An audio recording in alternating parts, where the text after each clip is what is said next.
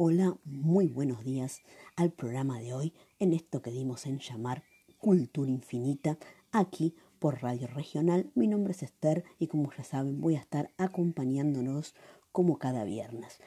En el programa de hoy vamos a hacer una lectura ¿sí? de el campo de la práctica docente 2 en el profesorado de educación primaria, ¿sí? que es lo que estamos eh, cursando desarrollando en este año tan particular del cual también va a ser parte de, nuestra lectura. Cuando nosotros eh, iniciamos el año, eh, la temática de profundizar era obviamente la escuela. La escuela era nuestro objetivo de estudio, todo iba a estar referido al ámbito escolar. Y el eje principal del campo de la práctica docente iba a ser eh, releer para reescribir, ¿sí? que es más o menos lo que, lo que hacen las instituciones eh, escolares eh, durante todo el tiempo. En este caso, eh, ¿Por qué? Porque nosotros íbamos a tomar algunos contenidos o herramientas de los vistos en la práctica docente 1, que tenía que ver en este caso con la educación no formal. ¿Pero por qué? Lo traemos porque obviamente cuando nosotros hablamos de educación formal, cuando hablamos directamente de la escuela, no podemos ser ajenos y dejar afuera eh, el contexto de la misma. Para iniciar eh, un poco este análisis, habíamos apelado en su momento a la memoria emotiva, ¿no? que era eh, las autografías escolares, ¿no?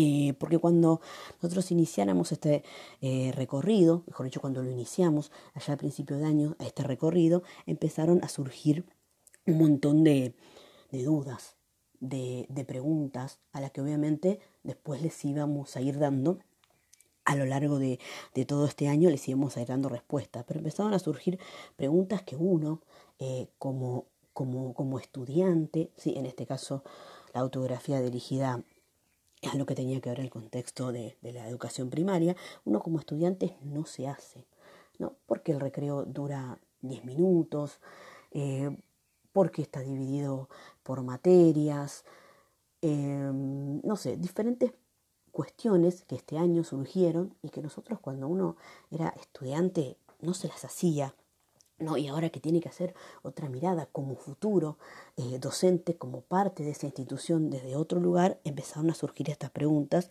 ¿no? Y obviamente había que, que darles eh, una, una respuesta. Y este camino lo vamos a iniciar desde tres ejes. Así vamos a hablar de las escuelas de ayer, de las escuelas del pasado, de las escuelas del presente y de la escuela del futuro. ¿no? Sería como eh, un análisis que nosotros hicimos eh, durante todo este año que tenía que ver con el ayer, eh, el hoy y el, futuro también.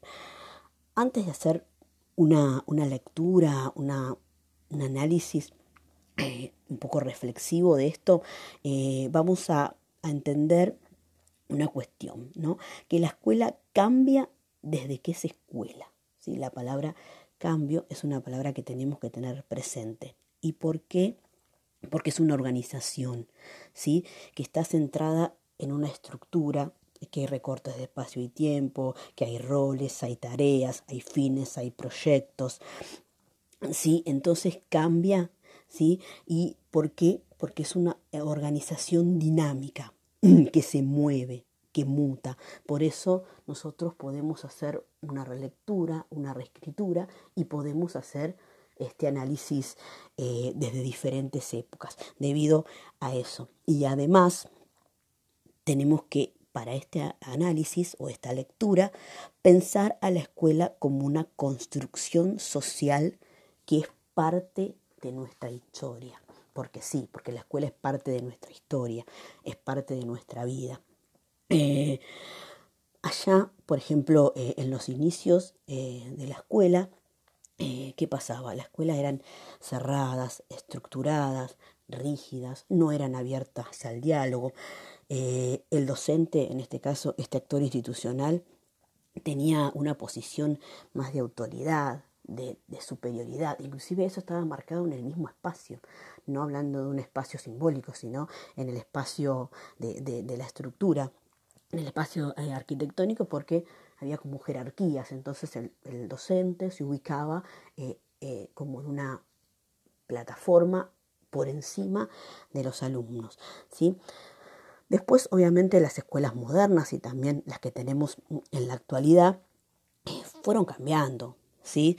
Eh, se organizaron por grados, se formó un sistema educativo con un currículum homogéneo, común a todos, y ocurrió otro hecho puntual para, para marcar, sobre todo cuando hablábamos de esto, de que tenemos que pensar a la escuela eh, como una construcción social. La escuela se ve atravesada eh, por la pobreza. Ustedes dirán, sí, pero la pobreza siempre existió. Sí, pero era algo de, de lo que la escuela no, no tomaba parte.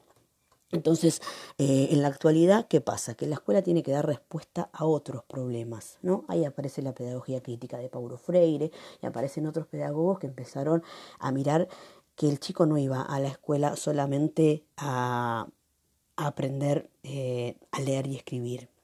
No, había otras cuestiones, además. ¿Sí? Porque iban chicos sin zapatillas, porque había otras cuestiones, porque empezaron a, eh, surgir los comedores escolares, diferentes instituciones sociales eh, eh, en el trabajo. Bueno, si nos vamos más acá, el proyecto VIE, basado en escuelas donde van chicos con cierta vulnerabilidad y la manera de, atender eso, sí empezaron a, aparecer otras formas. O sea, la escuela fue como que Em, se, se, transformó, ¿sí? Eh, tuvo una, eh, es como que se convirtió en un espacio transformador, ¿no? De, de que abre puertas, que incluye, que construye también este, el, eh, el futuro, la escuela como ese lugar de pertenencia, ese lugar que yo me encuentro con ese otro, que me nutre, que me identifico, ¿sí? Entonces, eh, la escuela ya no era, sí o no es actualmente eh, un lugar para aprender.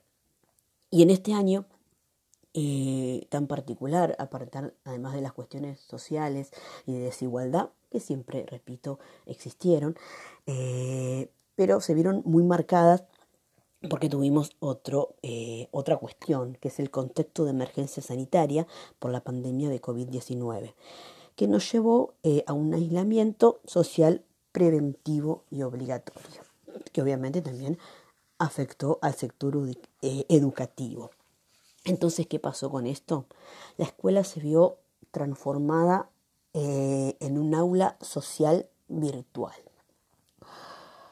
con espacios y tiempos distintos. ¿Qué queremos decir espacios y tiempos distintos? ¿Sí? Es que la escuela se trasladó a las familias, a los hogares directamente, ¿sí? Los, los docentes em, em, entraron a las, a las casas de, de, las familias y viceversa también. ¿Y por qué decimos que son también tiempos distintos?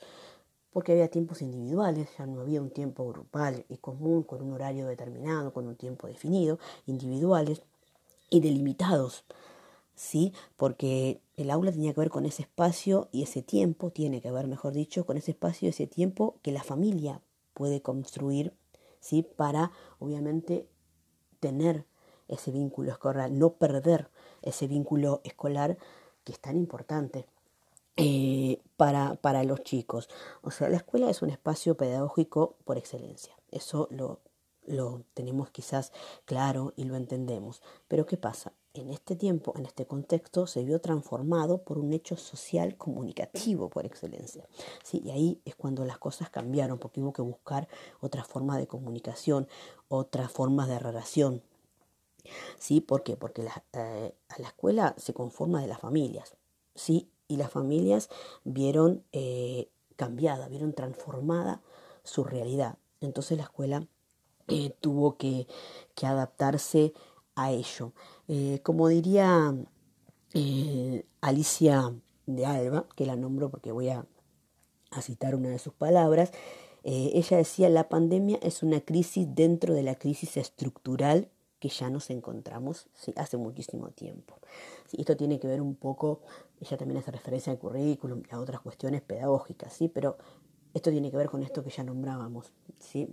Eh, la desigualdad existía, sí. Sectores vulnerables, sí.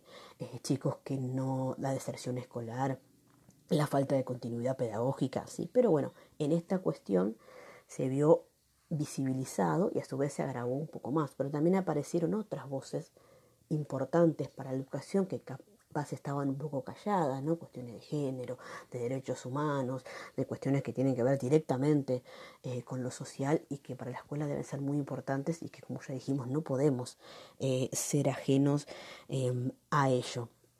También eh, se remarca en este caso la importancia del rol docente, siguiendo hablando de Alicia, ¿no? que ella eh, habla de la importancia del docente porque, porque más allá de la conectividad, de la cuestión virtual, el docente tiene que estar, es alguien primordial. La guía y la orientación pedagógica, si bien eh, a través de Internet se buscaron y se tuvieron que buscar otras nuevas formas de alfabetización, otras nuevas formas de relación pedagógica, donde el docente tuvo que repensar la manera de enseñar, eh, algo que no fue fácil, eh, el docente es, sigue y va a ser siempre un pilar fundamental eh, en esa formación de, de, los chicos y que quizás se vio más, por un lado, valorada, porque generalmente siempre fue como como denigrada en algún punto, no sé llamarlo de esa manera, porque no vamos a generalizar, pero muchos siempre acostumbraron a, a no valorar esta, esta profesión y esta tarea. Bueno, con esto eh, aparece eso. Y ella acá también eh, nos salva, eh, Alicia de Alba, perdón, nos habla un poco de una frase que siempre nos queda como pensando, que es este presente futuro. para cuando hablemos del futuro de la escuela, en este caso lo vamos a quizás a dividir en dos ejes.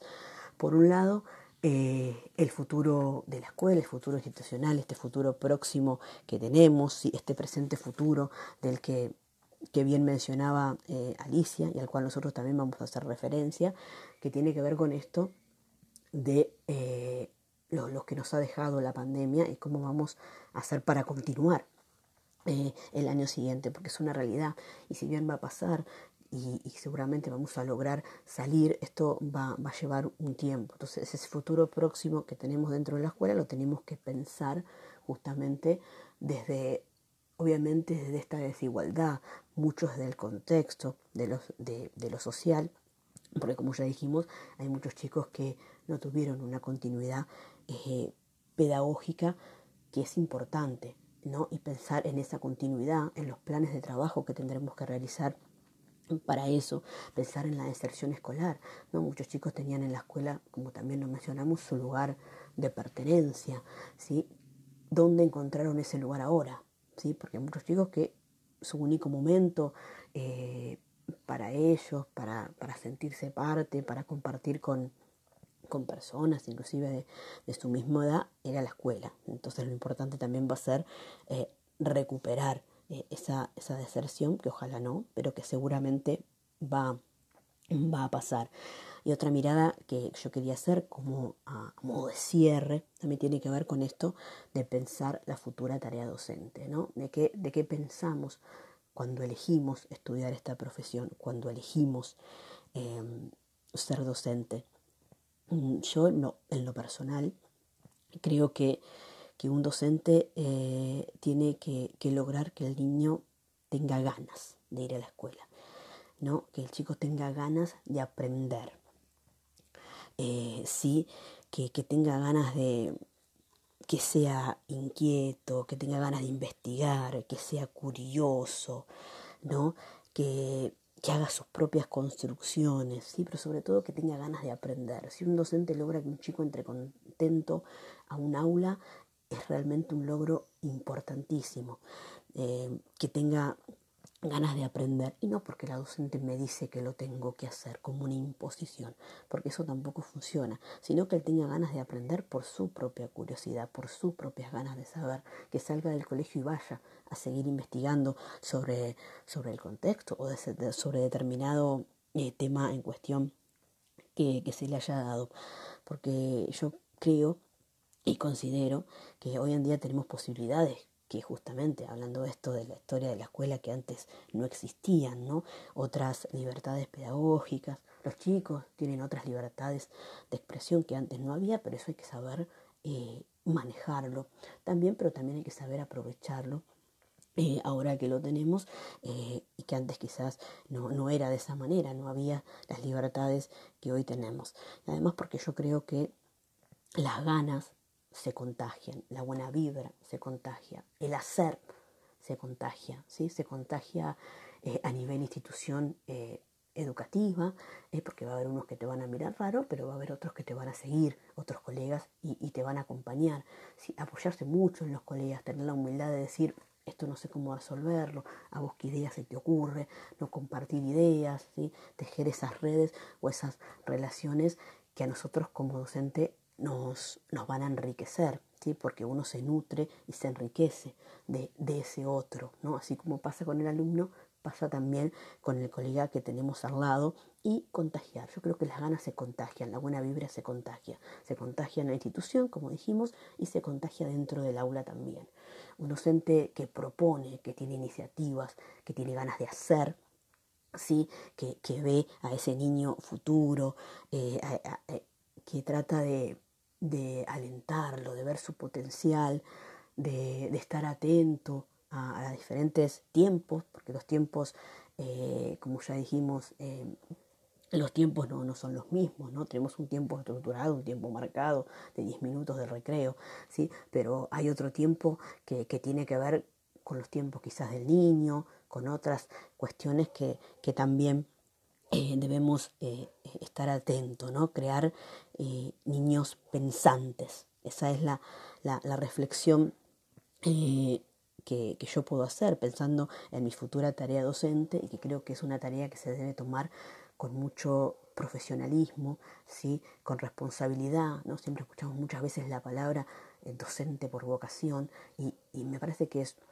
un poco y tiene que ver con eso. Pensar que cuando entremos a un aula, eh, cualquier acto que nosotros eh, hagamos, eh, cualquier cosa que le digamos a un nene, lo va a marcar quizás para toda la vida, porque todos nos acordamos de nuestras malas o buenas experiencias. O sea, hacer esta autobiografía escolar a principio de año nos hizo recordar cosas, ¿sí? que nosotros pensábamos que no, pero que las trajimos a la memoria, por negativas por positivas, ¿sí? porque vamos a tener un niño que nos va a encontrar dentro de 10, 15 años y va a correr a abrazarnos y nos va a decir gracias, eh, señor, por eso que usted me dijo. Y si hacemos las cosas mal o no tomamos el trabajo con responsabilidad y con la delicadeza ¿sí? que tenemos que tomarlo, va a pasar un chico que nos va a ver eh, en la calle y se va a poner a llorar y vamos a causar esos traumas, algunos reversibles, quizás porque el niño tiene esa capacidad, y otros que no. Entonces tenemos que ser muy cuidadosos, sobre todo pensando en esta cuestión de vulnerabilidad en la que están muchos chicos hoy en día, ¿no? en esta desigualdad, en esto de que nuestras infancias patolizadas, donde no se lo trata al niño como un adulto, eh, se lo trata, mejor dicho, eh, como, como un adulto, donde tiene que hacerse cargo de cuestiones que no le corresponden, ¿sí? y de pensar que él en la escuela tiene otro espacio, tiene otro lugar, y debemos eh, ser conscientes de eso.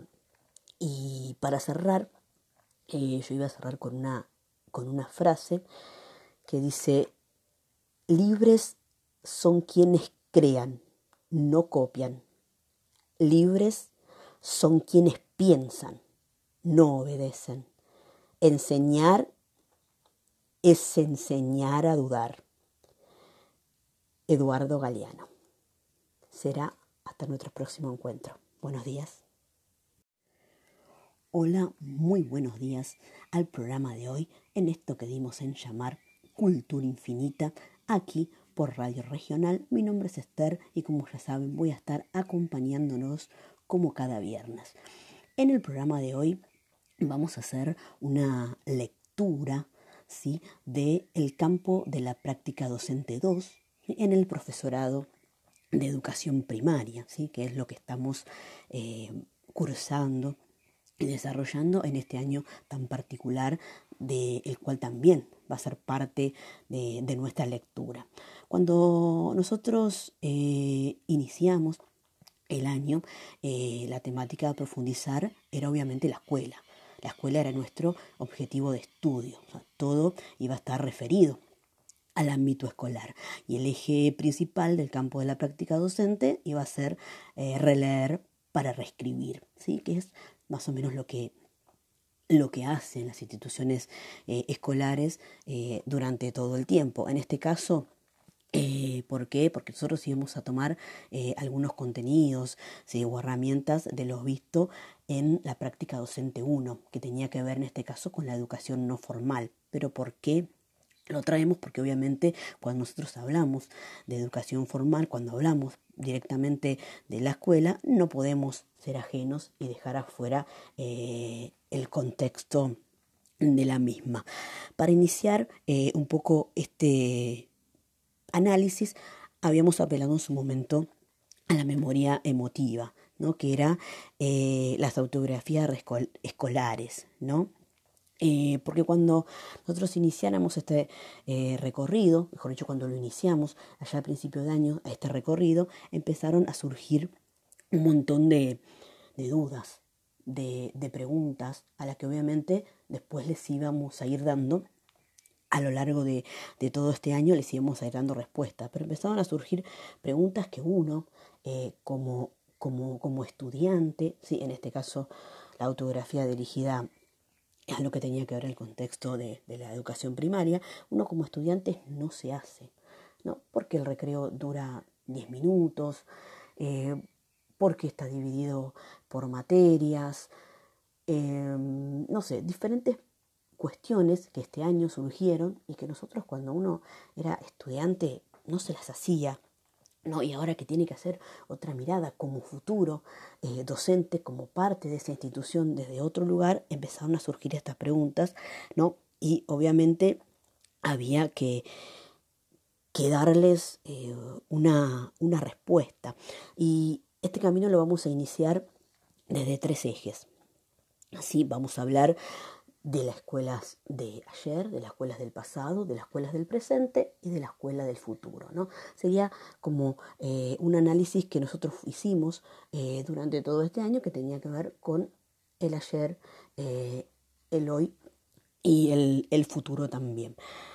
Antes de hacer una, lectura, una, un análisis un poco reflexivo de esto, vamos a, a entender una cuestión, ¿no? Que la escuela cambia desde que es escuela. ¿sí? La palabra cambio es una palabra que tenemos que tener presente. ¿Y por qué? Porque es una organización, ¿sí? Que está centrada en una estructura, que hay recortes de espacio y tiempo, que hay roles, hay tareas, hay fines, hay proyectos, ¿sí? Entonces cambia, ¿sí? ¿Y por qué? Porque es una organización dinámica, que se mueve, que muta. Por eso nosotros podemos hacer una relectura, una reescritura y podemos hacer este análisis eh, desde diferentes épocas debido a eso. Y además tenemos que para este análisis o esta lectura pensar a la escuela como una construcción social que es parte de nuestra historia porque sí, porque la escuela es parte de nuestra historia, es parte de nuestra vida. Eh, allá, por ejemplo, eh, en los inicios eh, de la escuela, ¿qué pasaba? Las escuelas eran cerradas, estructuradas, rígidas, no eran abiertas al diálogo.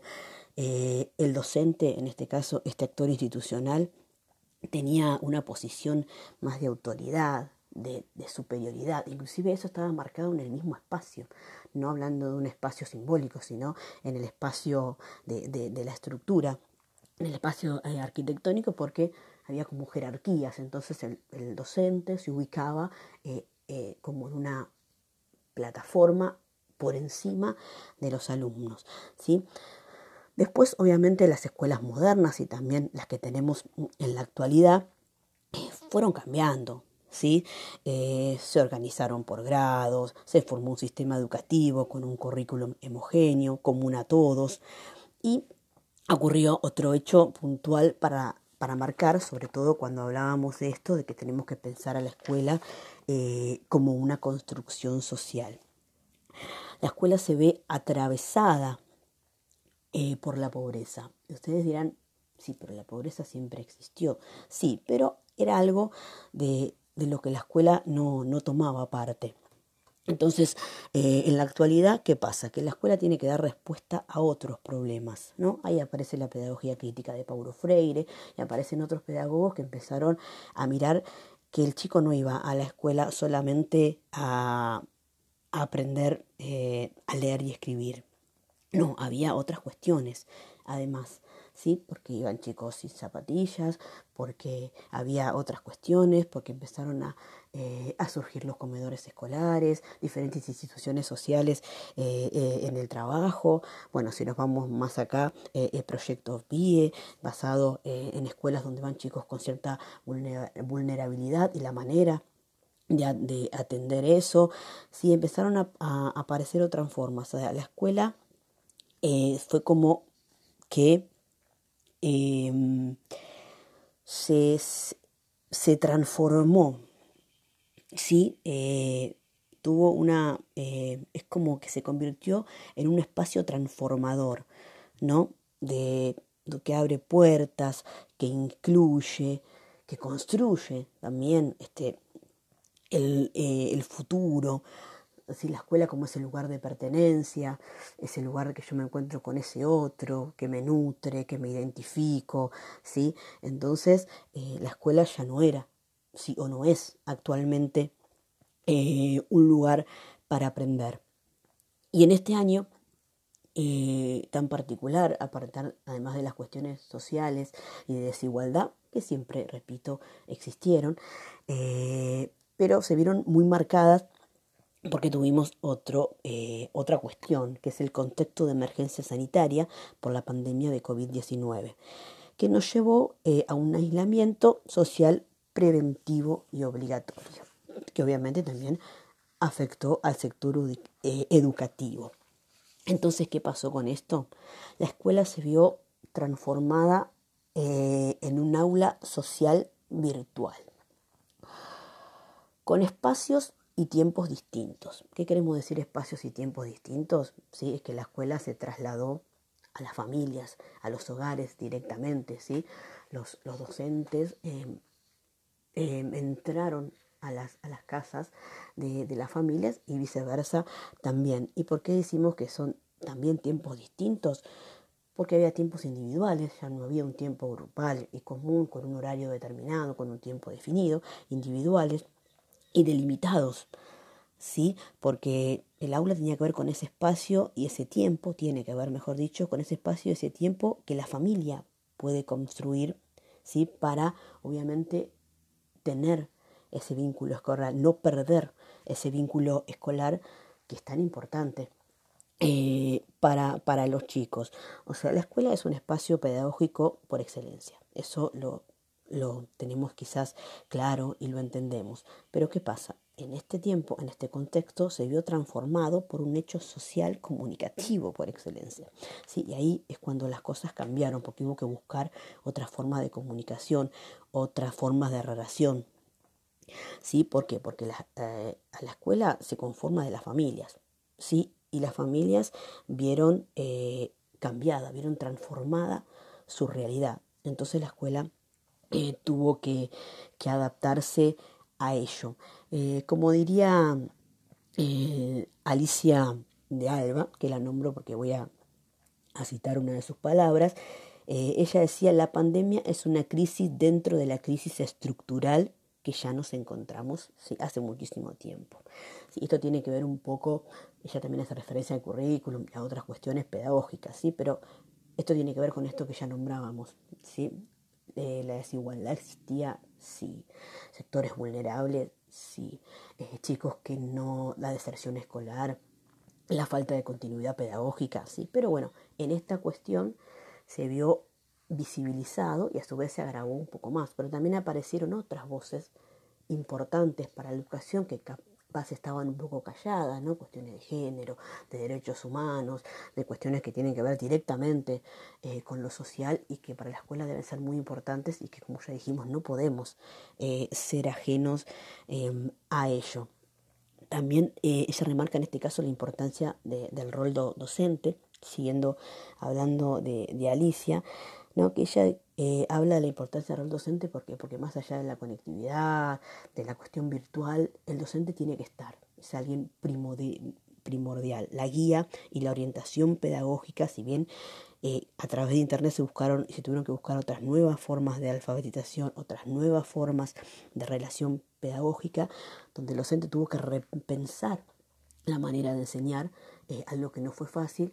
Eh, el docente es, sigue y va a ser siempre un pilar fundamental en esa formación de, de, los chicos y que quizás se vio más, por un lado, valorada, porque generalmente siempre fue como como denigrada en algún punto, no sé llamarlo de esa manera, porque no vamos a generalizar, pero muchos siempre acostumbraron a, no valorar eh, esta, esta profesión y esta tarea. Bueno, con esto eh, aparece eso. Y ella acá también eh, nos salva, Alicia de Alba, perdón, nos habla un poco de una frase que siempre nos queda como pensando, que es este presente eh, futuro. Eh, para cuando hablemos del futuro de la escuela, en este caso lo vamos a quizás a, dividir en dos ejes. Por un lado, eh, el futuro de la escuela, el futuro institucional, este futuro próximo que tenemos, este presente futuro del que, que bien mencionaba Alicia y al cual nosotros también vamos a hacer referencia, que tiene que ver con esto de lo, que nos ha dejado la pandemia y cómo vamos a hacer para continuar eh, el año siguiente, porque es una realidad.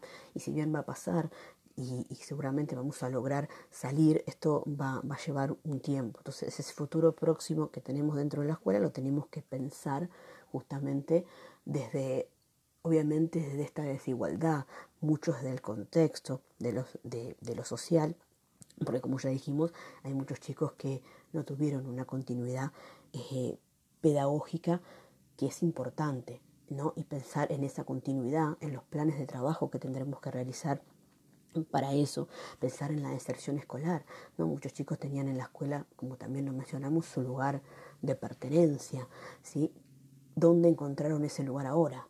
¿Sí? Porque hay muchos chicos que su único momento eh, para ellos, para, para sentirse parte, para compartir con, con personas, inclusive de, su misma edad, era la escuela. Entonces lo importante también va a ser eh, recuperar eh, esa, esa deserción, que ojalá no, pero que seguramente va, va a pasar. Y otra mirada que yo quería hacer como modo de cierre también tiene que ver con esto de pensar la futura tarea docente, ¿no? De qué, de qué pensamos cuando elegimos estudiar esta profesión, cuando elegimos eh, ser docente. Mm, yo en lo, personal creo que, un docente eh, tiene que, lograr que el niño tenga ganas de ir a la escuela, ¿no? que el chico tenga ganas de aprender, eh, sí, que, tenga ganas de que sea inquieto, que tenga ganas de investigar, que sea curioso, ¿no?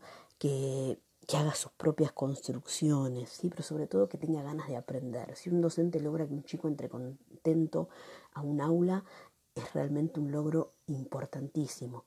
Eh, que tenga ganas de aprender y no porque la docente me dice que lo tengo que hacer como una imposición, porque eso tampoco funciona, sino que él tenga ganas de aprender por su propia curiosidad, por sus propias ganas de saber, que salga del colegio y vaya a seguir investigando sobre, sobre el contexto o sobre determinado eh, tema en cuestión que, que se le haya dado, porque yo creo y considero que hoy en día tenemos posibilidades que justamente hablando de esto de la historia de la escuela que antes no existían, ¿no? Otras libertades pedagógicas, los chicos tienen otras libertades de expresión que antes no había, pero eso hay que saber eh, manejarlo también, pero también hay que saber aprovecharlo eh, ahora que lo tenemos eh, y que antes quizás no, no era de esa manera, no había las libertades que hoy tenemos. Además porque yo creo que las ganas se contagian, la buena vibra se contagia, el hacer se contagia, ¿sí? se contagia eh, a nivel institución, eh, educativa, eh, porque va a haber unos que te van a mirar raro, pero va a haber otros que te van a seguir, otros colegas, y, te van a acompañar.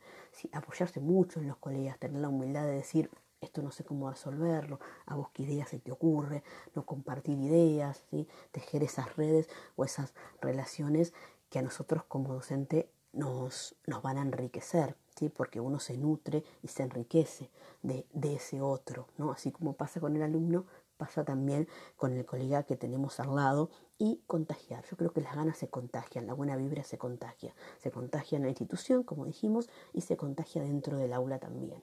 Un docente que propone, que tiene iniciativas, que tiene ganas de hacer, ¿sí? que, ve a ese niño futuro, eh, que trata de, alentarlo, de ver su potencial, de, de estar atento a, diferentes tiempos, porque los tiempos, eh, como ya dijimos, eh, los tiempos no, no, son los mismos, ¿no? Tenemos un tiempo estructurado, un tiempo marcado de 10 minutos de recreo, ¿sí? Pero hay otro tiempo que, tiene que ver con los tiempos quizás del niño, con otras cuestiones que, que también eh, debemos estar atentos, ¿no? Crear niños pensantes. Esa es la, la, reflexión que, yo puedo hacer pensando en mi futura tarea docente y que creo que es una tarea que se debe tomar con mucho profesionalismo, ¿sí? con responsabilidad. ¿no? Siempre escuchamos muchas veces la palabra eh, docente por vocación y, me parece que es un poco y tiene que ver con eso. Pensar que cuando entremos a un aula, eh, cualquier acto que nosotros eh, hagamos, cualquier cosa que le digamos a un nene, lo va a marcar quizás para toda la vida, porque todos nos acordamos de nuestras malas o buenas experiencias. O sea, hacer esta autobiografía escolar a principio de año nos hizo recordar cosas, ¿sí? que nosotros pensábamos que no, pero que las trajimos a la memoria, por negativas por positivas, ¿sí? porque vamos a tener un niño que nos va a encontrar dentro de 10, 15 años y va a correr a abrazarnos y nos va a decir gracias, eh, señor, por eso que usted me dijo.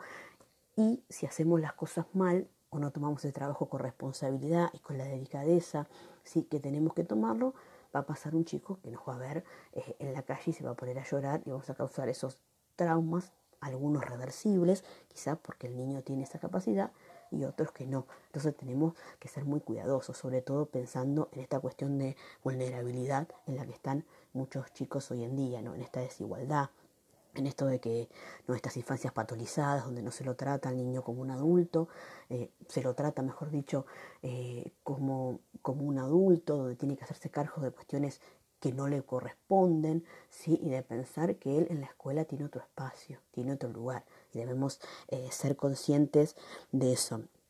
Y para cerrar, yo iba a cerrar con una, con una frase que dice, libres son quienes crean, no copian. Libres son quienes piensan, no obedecen. Enseñar es enseñar a dudar. Eduardo Galeano. Será hasta nuestro próximo encuentro. Buenos días.